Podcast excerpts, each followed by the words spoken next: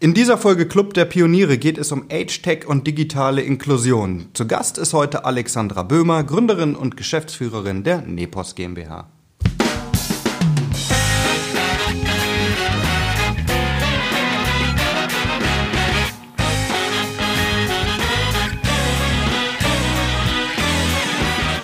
Herzlich willkommen bei einer neuen Folge Club der Pioniere zum Thema Age-Tech und digitale Inklusion. Mein Name ist Bruno Fritsche, Geschäftsführer der Film- und Medienproduktion Hawkins Cross.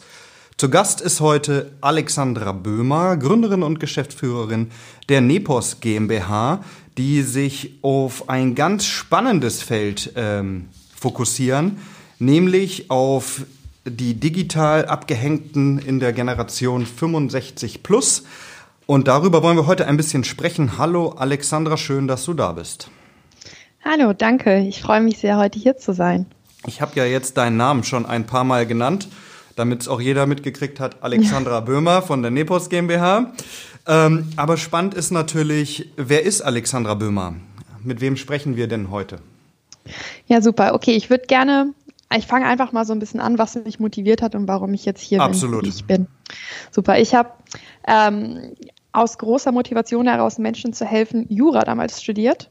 Ähm, Jura hat mich allerdings nicht super begeistert und ich wollte, habe relativ schnell gemerkt, dass ich wirklich was mitbewegen will, beziehungsweise etwas mitgestalten möchte. Und zwar direkt von Anfang an. Und deswegen ähm, war meine Idee dann im Kopf zu sagen, okay, ich möchte irgendwie in die Wirtschaft gehen. Mein schnellster Weg in die Wirtschaft war dann über die Unternehmensberatung. Ich war dann drei Jahre lang bei McKinsey, habe dort Digitalprojekte gemacht und auch äh, so viel digitale Transformation und auch äh, Venture-Building-Projekte mitbegleitet.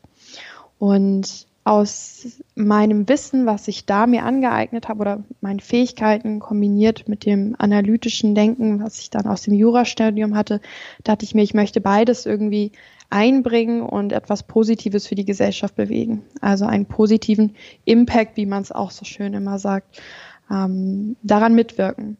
Mhm. Und so habe ich dann Florian und Paul kennengelernt, die ähm, Nepos 2015 ursprünglich gegründet haben und bin dann letztes Jahr als ähm, Late Co-Founderin äh, bei Nepos mit eingestiegen und kann hier einmal mein, das ganze Thema positiver sozialer Impact für die Gesellschaft, aber andererseits auch mein eigenes persönliches Thema, wofür ich eine große Leidenschaft habe, vorantreiben und das ist das Thema ähm, neue Art und Weise zu arbeiten, beziehungsweise den Arbeitsplatz als ganzheitlichen Ort für äh, Mitarbeiter und Kollegen zu betrachten, äh, in dem sie sich entfalten können und ihre gesamte Persönlichkeit mitbringen können. Mhm. New Work ist ja allgemein so ein Thema, was aktuell ziemlich viel besprochen wird, aber vielleicht kommen wir einmal auf Nepos zu sprechen, nämlich was genau macht das Unternehmen? Ähm, wir haben bei Nepos eine Bedienoberfläche entwickelt, die simplifiziert alle digitalen Dienste. Also wir haben äh, vier Jahre lang mit unserer Zielgruppe, also Leuten, die älter sind als 65 plus, erforscht, wie sie sich eigentlich digital verhalten ähm, weil sie ja nicht die Intuition mit digitalen Diensten haben, so wie wir das haben, weil wir da viel mit groß geworden sind und auch Schule, Arbeit etc. mit in Verbindung gekommen sind. Und wir haben wirklich erforscht und untersucht, wie verhalten die sich und wie können wir es ihnen einfacher machen, den Einstieg in die digitale Welt zu finden. Und das Resultat ist eine simplifizierte Bedienoberfläche, die es erlaubt, dass wir jeden digitalen Dienst, egal ob es jetzt Online-Banking von der Sparkasse ist oder Online-Shopping von Otto, in der immer gleichen Art und Weise darstellen ähm, und jeden Prozess auch gleich abhandeln können. Mhm, das und das schafft. Ja, sorry. Ja, und nur ganz kurz vielleicht jetzt setzen, so das schafft bei den Leuten Vertrauen und ähm, fühlt sich dann für sie einfacher an zu nutzen. Mhm. Das können wir vielleicht versuchen, auf Audioebene noch ein bisschen visual, visuell darzustellen. Wie kann ich mir das vorstellen? Also angenommen, ähm, eine Person hat ein Tablet und mhm. möchte gerne was machen und nutzt Nepos. Was sind die Schritte? Ja. Wie funktioniert's? Ja, ähm, zum aktuellen Zeitpunkt haben wir uns auf Leute konzentriert, die auch tatsächlich schon ein Tablet zu Hause haben. Das ist schon mal der erste wichtige Einpunkt. Das heißt, man braucht Internetanschluss. Was man dann macht, man geht ins Internet. Ähm, wir sagen immer, man geht ins Internet. Man kann auch sagen, man öffnet einen Browser, aber viele Leute wissen gar nicht, was ein Browser mhm. eigentlich ist. Also wenn man dann einmal den Browser oder das Internet geöffnet hat, gibt man www.nepos.de ein und landet damit auf unserer Plattform. Und wie, genau, wir sind Anfang des Jahres äh, in den Markt eingetreten. Das heißt, aktuell haben wir noch ein kleines Produktangebot drauf. Aktuell haben wir Spiele, E-Mail, Berliner Zeitung, YouTube, und ein paar andere Sachen. Mhm. Und nach und nach werden wir äh, weitere Dienste ergänzen, weil unser Ziel oder unsere Vision ist, dass wir alle Lebensbereiche eines Seniors auf unserer Plattform abdecken können. Das heißt, dieser One-Stop-Shop-Gedanke, er kommt auf unsere Plattform und kann dann hier Online-Banking, aber auch sein ähm, Getränke für den nächsten Tag bestellen oder aber auch seine Briefmarke ähm, äh, kaufen und darüber drucken. Mhm. Und alles immer in dem gleichen Design immer, ich glaube, das ist ganz wichtiger der Punkt, ne? Also immer in dem gleichen Design heißt äh, einmal gelernt äh, äh und verstanden genau. und ähm, die Einrichtung der einzelnen Dienste ist dann auch einfacher als sonst, weil ich ich weiß nicht, wann es war, vor einem halben Jahr oder irgendwann, ähm, gab es diese Umstellung vom Online-Banking mit diesem ITAN-Verfahren. Ähm, ich bin bei der äh, BW Bank ähm, an dieser Stelle einen schönen Gruß, weil es war unfassbar kompliziert, das einzurichten, mhm. sogar für mich, so ja. Und ähm, ich kann mir vorstellen, dass wenn Leute das nutzen, die jetzt äh, wirklich nicht so viel Erfahrung haben, die verzweifeln, ja. Ja. Ähm, und äh, das ist auch bei euch, euch mit drin, quasi. Also die sagen dann, hey, mein Bankkonto, mein Zeitschriftenabo, was auch immer, Richtig, genau. Das ist vielleicht jetzt auch ein ganz gutes Beispiel. Wir haben eine Studie in der Vergangenheit gemacht mit der Deutschen Bank mhm. und haben das, die Deutsche Bank-App gegen unsere Bedienoberfläche getestet und unsere App hat 80 Prozent besser abgeschnitten. Durch Sicherheit in der, äh, in der Bedienung, weil es immer gleich ist, weil es einheitlich geführt wird, also multimodal führen wir die Nutzer durch unsere Bedienoberfläche durch. Es ist immer klar, was der nächste Schritt ist. Es ist auch immer klar, was der vorherige Schritt gewesen ist, weil was auch oft passiert ist, dass die Leute sich im Prozess verlieren. Mhm. Und genau, und dadurch, dass du, dass der Prozess vom Online-Banking genauso übersichtlich ist ähm, oder die gleiche Abfolge hat, wie bei einer E-Mail zu schreiben und dass die Leute im Zweifel täglich machen oder vielleicht alle zwei Tage, ist es auch einfacher, Dienste zu nutzen, die man nicht so häufig nutzt, wie zum Beispiel Online-Banking. Mhm. Weil es ist ja alles immer gleich. Absolut. Und ich könnte mir jetzt vorstellen, dass einer der größten äh, Schritte oder einer der größten Herausforderungen äh, vermutlich für euch dann ist, ähm, Nepos bei eben dieser Zielgruppe bekannt zu machen. Mhm. Wie läuft das? Gehen dann die Bankberater zu ihren Kunden und sagen, hey, äh, äh hier gibt es Nepos oder wird das wie bietet man das an? Wie funktioniert ja. das? Ähm, sehr, sehr guter Punkt. Also was wir jetzt tatsächlich machen mit der ähm, Sparkasse ist wirklich so, dass wir ähm, das Produkt bereitstellen, aber die Sparkasse dafür verantwortlich ist, die Nutzer auf die Plattform zu bringen, also praktisch das Marketing macht. Großer Vorteil ist natürlich, da ist bereits das Vertrauensverhältnis da, da besteht bereits eine Geschäftsbeziehung und Sparkasse und Sparkassennutzer haben ja auch beide den Druck. Sparkassenfilialen schließen. Ähm, der Servicebereich wird minimiert, es werden nur noch komplizierte Dienste an den Schaltern durchgeführt, für alle anderen wird es an die Automaten verwiesen und das heißt, da besteht ein unglaublicher, in, unglaubliches Innovationspotenzial beziehungsweise ein Veränderungsbedarf. Ähm, dadurch und das hilft uns natürlich. Auf der anderen Seite, was wir aber auch machen, ist, dass wir an Multiplier-Netzwerke rangehen. Mhm. Es gibt nämlich, also es gibt sehr, sehr viele Senioren, die halt erkannt haben in ihrem täglichen Leben, also es gibt auch so eine Zahl, ähm, die sagt, dass 30 Prozent der Leute, die wirklich keine Online-Dienste nutzen, aktuell sich schon ausgeschlossen fühlen von bestimmten Diensten, weil sie nur noch online zugänglich sind. Mhm. Und da besteht natürlich eine unglaubliche Eigenmotivation, doch irgendwie digitale Dienste nutzen zu können, um einfach nicht abgehängt zu werden. Und es gibt sehr viele Organisationen, Verbände, Computerkurse, Städte, was auch immer, sehr, sehr viel, die Initiativen organisieren, Senioren zu digitalisieren. Und die sprechen wir gerade an und bieten unsere Unterstützung und Hilfe an. Aber was nämlich auch ein Vorteil ist, dass unsere Plattform kostenlos ist für die Endnutzer. Das heißt, die zahlen nichts. Mhm. Da kommen äh, gleich äh, zwei Fragen äh, die ich habe. Äh, zum einen ist dieses digitale Abgehängtsein natürlich ein Thema, was, ja, ich glaube, immer, ähm, immer mehr wird einfach. Ähm, warum glaubst du, als Gründerin oder Geschäftsführerin oder beides, ähm, gehen nicht mehr Unternehmen auf so ein Thema ein? Ne? Warum werden Apps mhm. oder warum wird immer alles äh, mehr App-basiert? Warum, ich meine, öffentlich-rechtliche gibt's ja auch noch, irgendwie das lineare Fernsehen, so und wurde nicht komplett abgeschafft. Ähm, eben auch vielleicht aus dem Grund, weil die sagen, Mensch, die Zielgruppe, weil sie nicht jetzt 55, 60 plus, ist einfach noch so groß, ähm, warum sollten wir jetzt das ZDF abschaffen oder was? Ja, ein bisschen krass gesagt vielleicht, so ja, aber äh, in, es geht in die gleiche Richtung. Okay, kurze Pause. Ich muss einmal ganz kurz deine Frage besser noch verstehen. Okay. Also willst du, die habe ich nämlich nicht ganz verstanden. Okay, willst gut. du darauf hinaus, warum alles sich mehr und mehr in den digitalen Raum verschiebt und analog nicht mehr stattfindet? Oder was ist genau die Frage? Ich glaube, dass sich alles mehr in den digitalen Raum verschiebt, ist einfach ja, der Zahn der Zeit. Ja. Ähm, das ja. ist einfach so. Die Frage ist, warum fokussieren sich so viele Unternehmen ähm, ausschließlich auf den digitalen Raum und warum gibt es scheinbar so wenig Angebote ähm, hm. physischer Natur? Okay. Wenn ich jetzt einfach Kosten sage, ist das äh, ein bisschen zu kurz, ne? Das ist ein bisschen zu kurz. So, ja. Ich bin ja, ich habe ja auch keinen Blick in die Kristallkugel, du ja auch nicht, aber ja. es geht ja nur darum, ähm, vielleicht, ähm, ja, äh, hast du ja, ja, einen Ansatz dazu. Okay.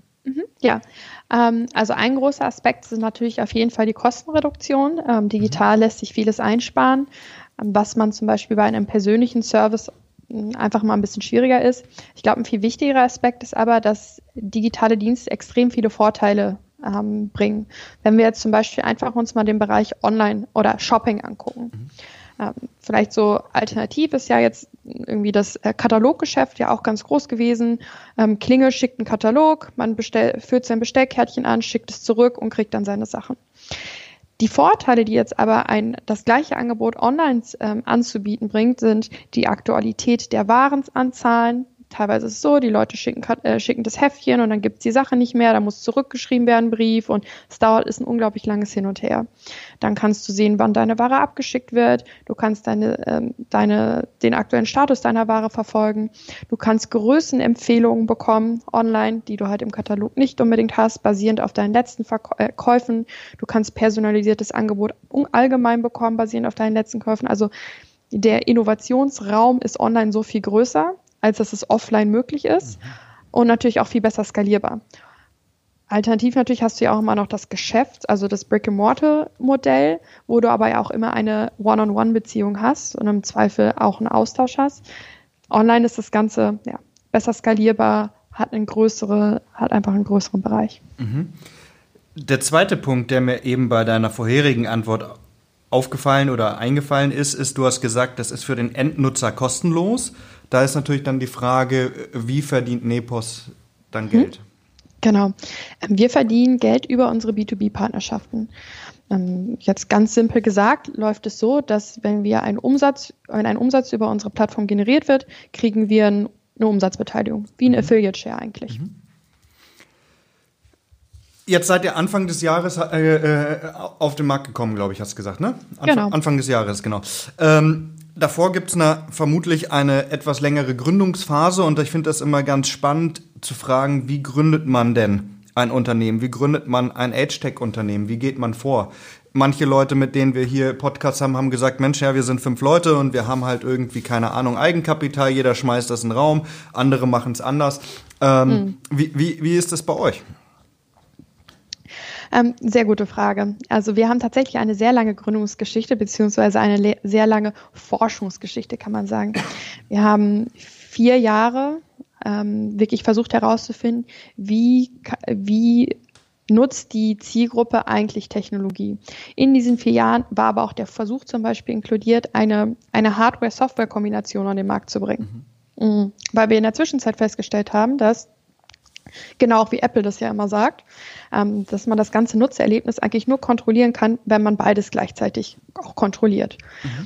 Mhm. Mm, das ist in der Tat tatsächlich auch so. Es ist natürlich für ein kleines Startup gar nicht so leicht, äh, beides gleichzeitig zu entwickeln. Einerseits ist es sowieso schon eine unglaublich technologische Herausforderung, aber andererseits bedarf das natürlich einer unglaublich großen Finanzierungssumme. Mhm.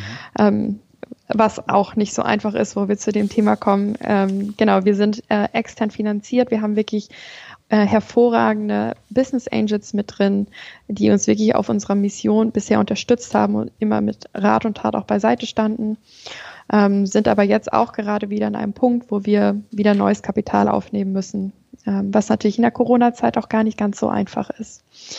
Ähm, vielleicht äh, als besondere Herausforderung ist es natürlich auch, sich ein, ein Thema auszusuchen, in einem Bereich, der nicht sonderlich ähm, ergründet ist bisher. Also Age-Tech ist so ein Begriff, der kommt jetzt so, der ist vielleicht ein Jahr maximal alt, würde ich jetzt behaupten. Mhm. Ähm, es gibt viele Bereiche oder viele ähm, Unternehmen, Startups im Care-Bereich, Pflege. Mhm.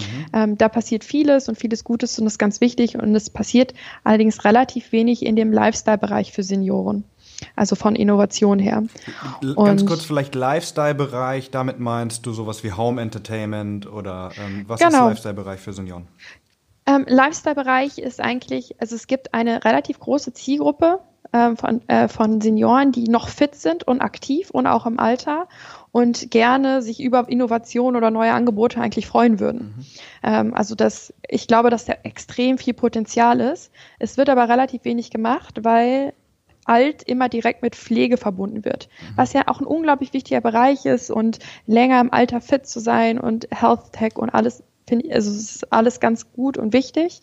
Ähm, nur ich glaube, dass es noch einen sehr, sehr großen anderen Bereich gibt, weil das wir von einer sehr liquiden ähm, Zielgruppe auch reden.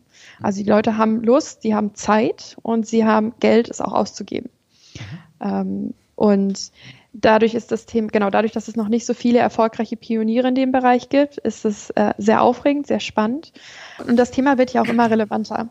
Äh, Technologie entwickelt sich exponentiell weiter. Die Wahrscheinlichkeit, dass wir in zehn Jahren noch Smartphones oder Tablets auf die heutige Weise nutzen, wird immer sehr gering, also wird sehr gering sein. Ähm, allerdings nimmt auch die Fähigkeit, Neues zu lernen im Alter stetig ab. Äh, das fängt tatsächlich schon bei 30 Jahren an. Äh, dass man ab 30 nicht mehr so einfach Neues lernen kann wie im jungen Alter. Und daher wird es auch in Zukunft immer jemanden ähm, da sein müssen oder bedürfen, der die aktuelle Technologie für die jeweils ältere Generation adaptiert. Ähm, und ich glaube, dass da extrem viel Potenzial liegt in dem mhm. Bereich. Jetzt, wenn du sagst, man wird das Smartphone in zehn Jahren nicht mehr nutzen äh, wie heute, was glaubst du, wie wird die Veränderung sein? Wie werden wir es nutzen?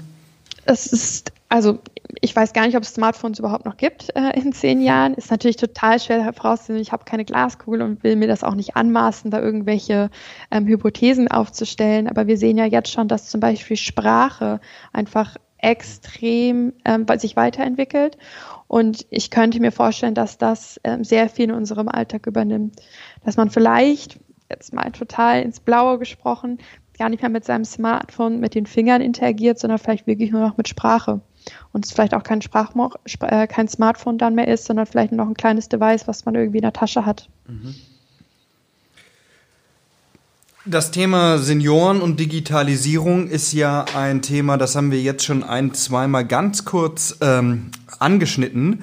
Ähm, du hast gesagt, es gibt wenig Pioniere im Bereich äh, Age-Tech Lifestyle. Wie ist denn der aktuelle Status quo für die Generation 65 plus. Gibt es überhaupt irgendwelche Möglichkeiten für äh, diese Leute oder diese Bevölkerungsgruppe zu sagen, Mensch, ich habe äh, irgendwie ein iPad, ich würde gern was machen, aber es gibt kein Angebot für mich. Oder, oder, oder sind die überfordert 95 Prozent aufgrund der Marktforschung oder was auch immer? Wie ist da der, so der Status quo? Genau, vielleicht da, vielleicht zur Einordnung. Es gibt äh, ungefähr 18 Prozent in Deutschland, also 15 Millionen Leute, die ähm, das Internet gar nicht oder kaum nutzen. Ähm, und dann gibt es weitere 34 Prozent. Ist Wahnsinn, oder? ja. Wahnsinn. Die haben nicht mal, also und das, davon sind dann, äh, also 14 Prozent haben wirklich nicht mal einen Internetanschluss zu Hause. Okay. Ähm, so, und dann gibt es noch weitere 34 Prozent, die, und das finde ich eine eigentlich viel schockierendere Zahl, ähm, im Internet ähm, Social Media oder die Internetsuche nutzen. Aber viel mehr geht es nicht darüber hinaus. Also die nutzen es nicht unbedingt Online-Banking oder Online-Shopping mhm. oder sonstige digitale Dienste. Ich kann zum Beispiel mit meiner Versicherung alles nur noch digital machen. Da mhm. gibt es überhaupt keinen Schriftverkehr mehr. Das, mhm. das, ja, so ist es. Und ähm, ich glaube, und das ist ja auch unser Ansatz, dass es gar nicht ein unbedingt ein extra Angebot für Senioren geben muss, sondern was wir Sachen sagen ist, wir nehmen eigentlich Angebot, was wir auch nutzen. Ja, das also dein tägliches Online-Banking und mein tägliches Online-Banking machen wir einfach nur einfacher zugänglich, damit Senioren nicht im Alter umsteigen müssen auf was Neues, ähm, sondern einfach ihre Nutz, ihre Dinge, die sie sowieso schon kennen und seit 50 Jahren nutzen. Die sind ja auch ihren Sachen total treu. Die wechseln ja auch nicht und die Wechselbereitschaft ist total gering in dem Alter, dass sie die einfach weiter nutzen können. Ähm, was ich aber glaube, was ein großes Potenzial ist, und das sieht man auch in den Zahlen, zum Beispiel, in, also in Amerika ist das schon ein ziemlich großes Thema, Spiele für Senioren. Mhm. Also Gaming mhm. ist ein riesengroßes Thema geworden zum mhm. Beispiel. Was spielen die so? Weiß ich nicht, um ehrlich zu sein. Okay, aber es sind halt angepasste Strategie. Also wenn ja. ich mich erinnere äh, äh, an meine Oma, die saß immer gerne in der Küche und hat Kreuzworträtsel gemacht. Ich kann mir jetzt nicht vorstellen, dass meine Oma da jetzt mit einem iPad sitzen würde zum Beispiel und das digital macht. Aber auch vielleicht, weil ich sie überhaupt ja. nicht damit in Verbindung bringe. Also meine, interessanterweise meine Stief äh, Großmutter, mhm. ähm, spielt, also nimmt, nutzt den Computer gar nicht, mhm. braucht sie nicht, will sie nicht, mhm. aber sie spielt solitär. Ah ja, okay. Solitär. Was wir zum Beispiel merken in unserer App, wir haben Sudoku drin mhm. und das wird auch super frequentiert. Also mhm. auch unsere, wenn wir ähm, Ads schalten zum Beispiel, das ist was, worauf die Leute total anspringen. Finden sie alle super spannend. Mhm. Also ich glaube, das, also das variiert wirklich von so simplen Sachen wie Sudoku, Ads, Solitär bis hin zu komplizierteren Sachen. Mhm. Aber da ist ein riesengroßer Markt für da. Mhm. Ich war mal, ähm, ich weiß nicht mehr, was für eine Veranstaltung war. Es war irgendwas in Stuttgart und da war auch ein Unternehmen, das hat ähm, so Bewegungsspiele für Senioren vorgestellt mhm. auf mhm. Virtual Reality Ebene. Ja. Ähm, keine Ahnung, äh, wie das funktioniert oder also das ist jetzt schon bestimmt anderthalb, zwei Jahre her und ob es die noch gibt. Aber mhm. das ist auch wieder so ein Punkt. Ich glaube, die Hürde für Senioren, jetzt zu sagen, Mensch, ich setze mich jetzt in mein Wohnzimmer, ja. schließe das alles an, setze mir eine Virtual Reality Brille ja. auf und mache dann irgendwie, keine Ahnung, Angeln oder sowas. Ja. Ähm, ich glaube, die ist extrem hoch, oder? Leider ja, weil einfach der Anschluss etc., also das ganze Einrichten wird dann meistens von den Angehörigen eher durchgeführt, mhm. weil es doch relativ komplex ist. Also ich würde mir auch fast nicht zutrauen, eine Virtual Reality Brille aufzusetzen und das ganze Setup zu machen. Mhm. Ich würde da Ewigkeiten für brauchen, weil es doch einfach kompliziert ist, wenn man es nicht regelmäßig macht. Mhm. Ähm, und ich habe jetzt schon mal ein paar Sachen irgendwie. Eine Playstation habe ich auch schon mal angeschlossen. Ne? Ja. Also ein bisschen was. Ähm, eine App, in der alles zusammenkommt, das ist so ein bisschen in einem Satz vielleicht die mhm. Überschrift. Ähm, vielleicht kannst du was erzählen zu einer Case Study. Vielleicht Magazin hattest du vorhin schon angesprochen, Online-Banking hattest du schon angesprochen. Ähm, ja, dass man das nochmal so ein bisschen konkretisiert vielleicht. Das würde mich interessieren. Genau. Ein gutes Beispiel ist das Thema Tageszeitung. Äh, wenn wir hier von der Problemstellung einmal ausgehen, ist es ja so, dass es Tageszeitungen extreme Zustellungsprobleme haben. Gerade in ländlichen Regionen äh, tritt es vermehrt auf, dass Zusteller nicht zuverlässig ausliefern mhm. täglich. Ein anderes großes Problem sind natürlich die hohen Kosten und die abnehmende Leserzahl. Auf der anderen Seite sind, äh, durch, ist das durchschnittliche Alter eines Tageszeitungslesers auf jeden Fall über also eher so bei 60, 65, aber Leser sind einfach älter als 50 Jahre alt. Ähm, wir haben mit einem sehr innovativen Medienhaus gesprochen aus dem Osten, die wirklich sehr zukunftsorientiert denken und sehr erfolgreich auch noch operieren. Und sie gehen davon aus, dass sie in fünf bis zehn Jahren ihre Leserschaft komplett digital umstellen müssen, ähm, weil sie wahrscheinlich kein Paper mehr haben werden in der Zukunft. Und sie, sie gehen sogar noch einen Schritt weiter und sagen, sie sehen sich eigentlich als Schlüsselposition für den älteren Senior, weil sie wiederum alle Informationen an den Senior spielen können. Das heißt, sie finden deswegen auch unsere, äh, deswegen sind wir auch ins Gespräch gekommen, dieser Ansatz, alle Lebensbereiche für einen Senior zur Verfügung zu stellen oder bereitzustellen und dann als Schlüsselposition über die Zeitung ist natürlich ähm, für sie eine Möglichkeit, auch in der Zukunft noch relevant zu werden oder zu sein. Ähm, und die gemeinsame Idee halt, die, dieses Angebot auch digital zur Verfügung zu stellen.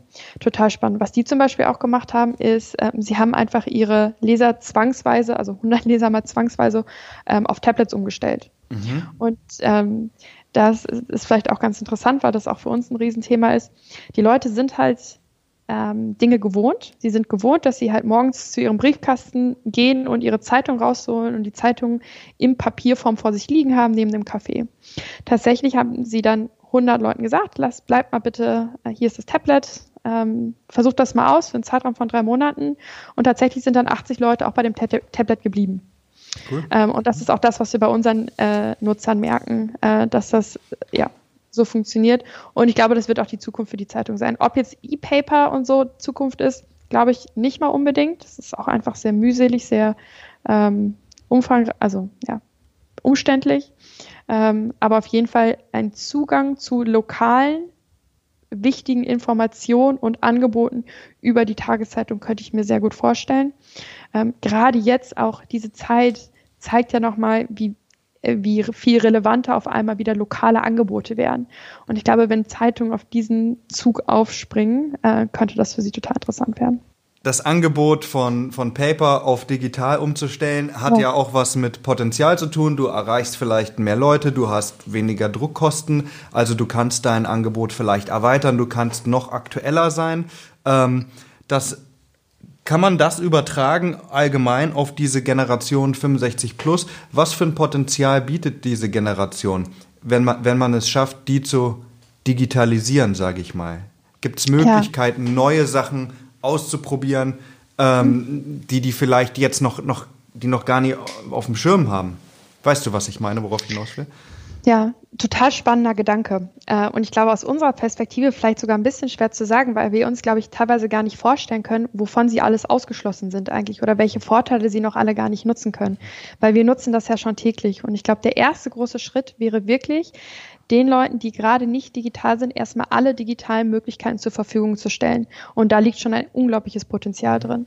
Also was wir merken schon allein ist, die, wenn wir den YouTube zeigen unseren Nutzern, und die sich dann angucken können, ihre Opern, die sie früher oder die Theaterstücke, die sie früher sich angeschaut haben, als sie Kinder waren oder vielleicht selber mitgespielt haben. Mhm. Da sehen wir Tränen in den Augen. Das ist herrlich. Das ist so eine Lebensqualitätserweiterung. Oder das ganze Thema auch Videocall zu haben. Das mhm. ist für die, dass sie ihre Enkel dann irgendwie in, auf der anderen Seite von Deutschland auf einmal sehen können, regelmäßig. Es ist, ähm, das, ist, das sind für uns Normalitäten, die für uns zum Alltag dazugehören. Und ich glaube, der erste große Schritt ist, das auch für, zur Normalität für ältere Menschen zu machen. Mhm.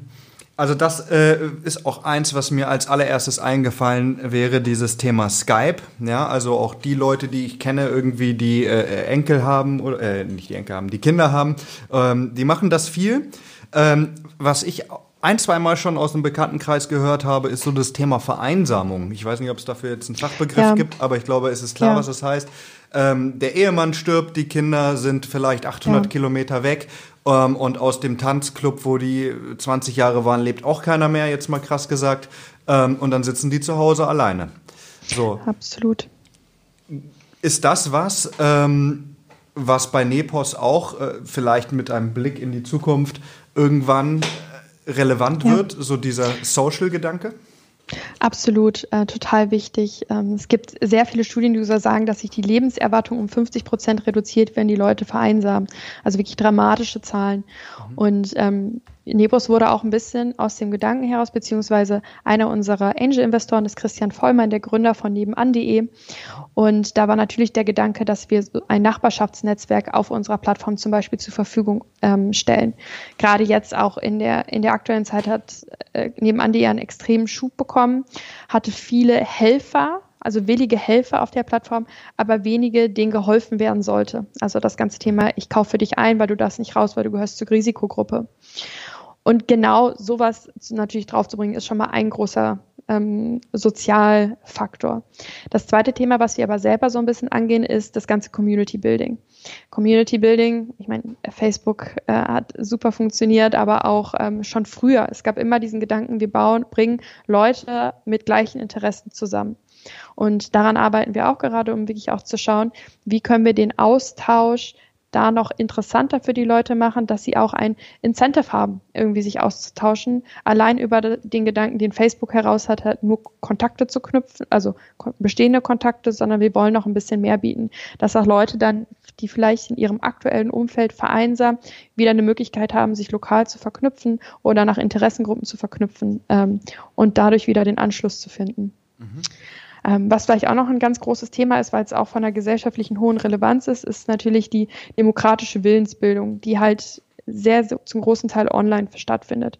Meine, wir, kennen den, wir, wir alle kennen den Valomat, mhm. ältere Leute kennen den Tendenz nicht so mhm. sehr, ähm, aber auch zum Beispiel, ich glaube, das waren 40 Prozent äh, des, aber bitte nicht auf die Zahl jetzt festnageln, ich habe sowas ungefähr im Kopf, ist, ähm, wird ausgegeben auf Social Media für ähm, Wahlwerbung. Mhm.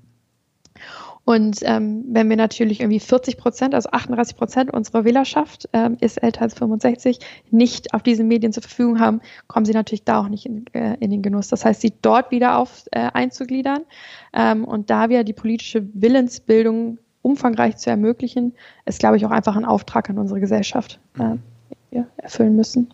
Absolut.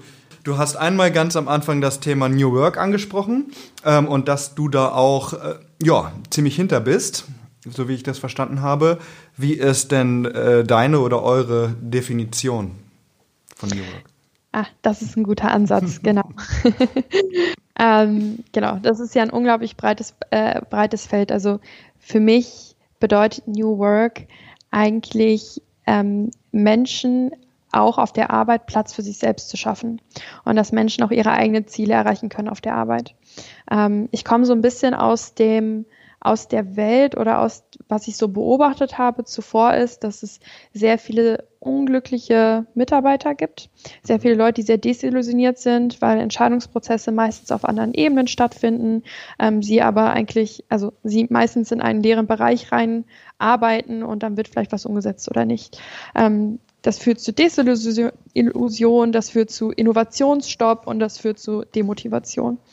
Und ähm, ich, das ist natürlich auch in einem Startup auch wesentlich einfacher, das weiß ich auch alles, aber ähm, stehe da sehr hinter und ähm, unterstütze das sehr, dass äh, wir Entscheidungen dezentralisieren. Ähm, jeder, also wir verfolgen da so ein bisschen einen holokratischen Ansatz, ohne Holokratie komplett in unserem Unternehmen eingeführt das zu haben. Das musst du vielleicht äh, einmal erklären, was ah. holokratisch ah, ist. Okay, äh, holokratisch ist ein Organisationsmodell, mhm. das äh, klare Verantwortungsstrukturen, äh, klare Verantwortung ähm, zuweist zu bestimmten Rollen. Also alle Aufgaben, die es im Unternehmen gibt, werden eigentlich in Rollen definiert. Personen bekommen Rollen und äh, diese Rollen haben gewisse Verantwortungsbereiche um, und können da auch die letzte Entscheidung treffen. Okay. Es ist ein sehr ja, technokratisches System, das wirklich die Organisationsstruktur abbildet. Und ähm, wir haben Teile davon ähm, übernommen oder äh, nutzen Teile davon, ähm, und zwar auch so, wie sie gerade für uns zu dem aktuellen Zeitpunkt passen. Es ist auch ein ganz wichtiges Learning für mich gewesen. Wir haben ganz am Anfang äh, oder ich habe versucht, komplett ähm, Holokratie einzuführen. Ähm, dadurch, dass dass keiner verstanden hat, warum wir das jetzt so genau machen und einige Sachen auch unklar waren, ähm, hat das gar nicht so gut funktioniert und haben uns jetzt nur die Elemente rausgenommen, die für uns funktionieren und die uns auch wirklich helfen, die beste Arbeit unseres Lebens zu machen. So nenne ich es immer ein bisschen. Also was kann ich als Geschäftsführer dazu beitragen, dass meine äh, Kollegen die beste Arbeit ihres Lebens machen können. Und das sind halt so Themen wie, sie können ihre eigene Entscheidung treffen, sie haben ihren eigenen Hoheitsbereich, ähm, sie haben ähm, aber auch klare, also alles ist klar kommuniziert, es gibt sehr viel Transparenz im Unternehmen ähm, genau, das ist so ein bisschen mhm. die organisatorische Seite. Aber auf der anderen Seite ist mir auch der menschliche Aspekt ganz wichtig. Kleine Übung, die wir zum Beispiel machen, ist, dass wir vor gemeinsamen Meetings, äh, gerade größeren Meetings, immer einen kurzen Check-in machen. Mhm. Jeder sagt kurz einmal, wo steht er gerade, wie fühlt er sich? Und es ist halt einfach, dadurch, dass wir Menschen sind, ist es total normal, ähm, dass es uns auch einfach mal nicht so gut geht und dass eine Person gerade nicht 100 Prozent in einem Meeting geben kann. Und das ist auch okay. Ähm, und das äh, lernen wir gerade gemeinsam, wie wir damit umgehen können und das auch zu akzeptieren ähm, und das auch zu respektieren bei anderen Leuten. Und ja, genau, das ist ein sehr wichtiger Aspekt, glaube ich, dafür. Und natürlich das Wertethema. Eine sehr wertebasierte ähm, Führung oder eine sehr wertebasierte Entscheidung auch treffen zu können. Mhm. Das klingt auf jeden Fall, als wäre Nepos ein sehr mitarbeiterfreundliches Unternehmen. Ja. So. Das lassen wir mal genauso stehen. Ähm, es gibt ja bei uns immer die ehrliche Antwort. Da du jede Folge von Club der Pioniere gehört hast, kennst du sie natürlich. Ähm, die ehrliche Antwort auf die ehrliche Frage. Ich habe tatsächlich zwei ehrliche Fragen, weil ich mich nicht entscheiden konnte, aber jetzt habe ich mich entschieden. Ähm, die ehrliche Frage ist heute, ähm, Nepos tut ja etwas Gutes für eine Generation 65 plus als Gründer und Geschäftsführerin, was ist wichtiger, wenn man das sagen kann? Einen Beruf ausüben, der dir versichert, dass du etwas Gutes tust und, ähm, wie man so schön sagt, in den Spiegel gucken kannst? Oder ein Startup aufbauen, was finanziell erfolgreich und vielleicht das nächste Einhorn wird? Oh, das ist eine sehr gute Frage. Äh, und tatsächlich auch eine Frage, mit der ich mich sehr viel die letzten Wochen beschäftigt habe. Ähm, und ich glaube fest daran, dass etwas Gutes zu tun ähm, auch sehr erfolgreich sein kann. Nur wir ein bisschen den Erfolg äh, redefinieren müssen. Also Erfolg bedeutet vielleicht nicht unbedingt äh, das nächste Einhorn zu werden, sondern eher der Erfolg bedeutet, und jetzt in unserem Fall, einer ganzen Generation den Anschluss an die digitale Welt zu ermöglichen. Ähm, ja. Das war ein hervorragendes Schlusswort, Alexandra. Äh, wir sind nämlich auch am Ende dieser Folge. Und ich bedanke mich für den äußerst spannenden Einblick in dieses Super. Thema. Sehr cool. Mich hat es auch sehr gefreut. Vielen Dank für deine äh, interessanten Fragen und den äh, Gedankenaustausch. Bis dahin.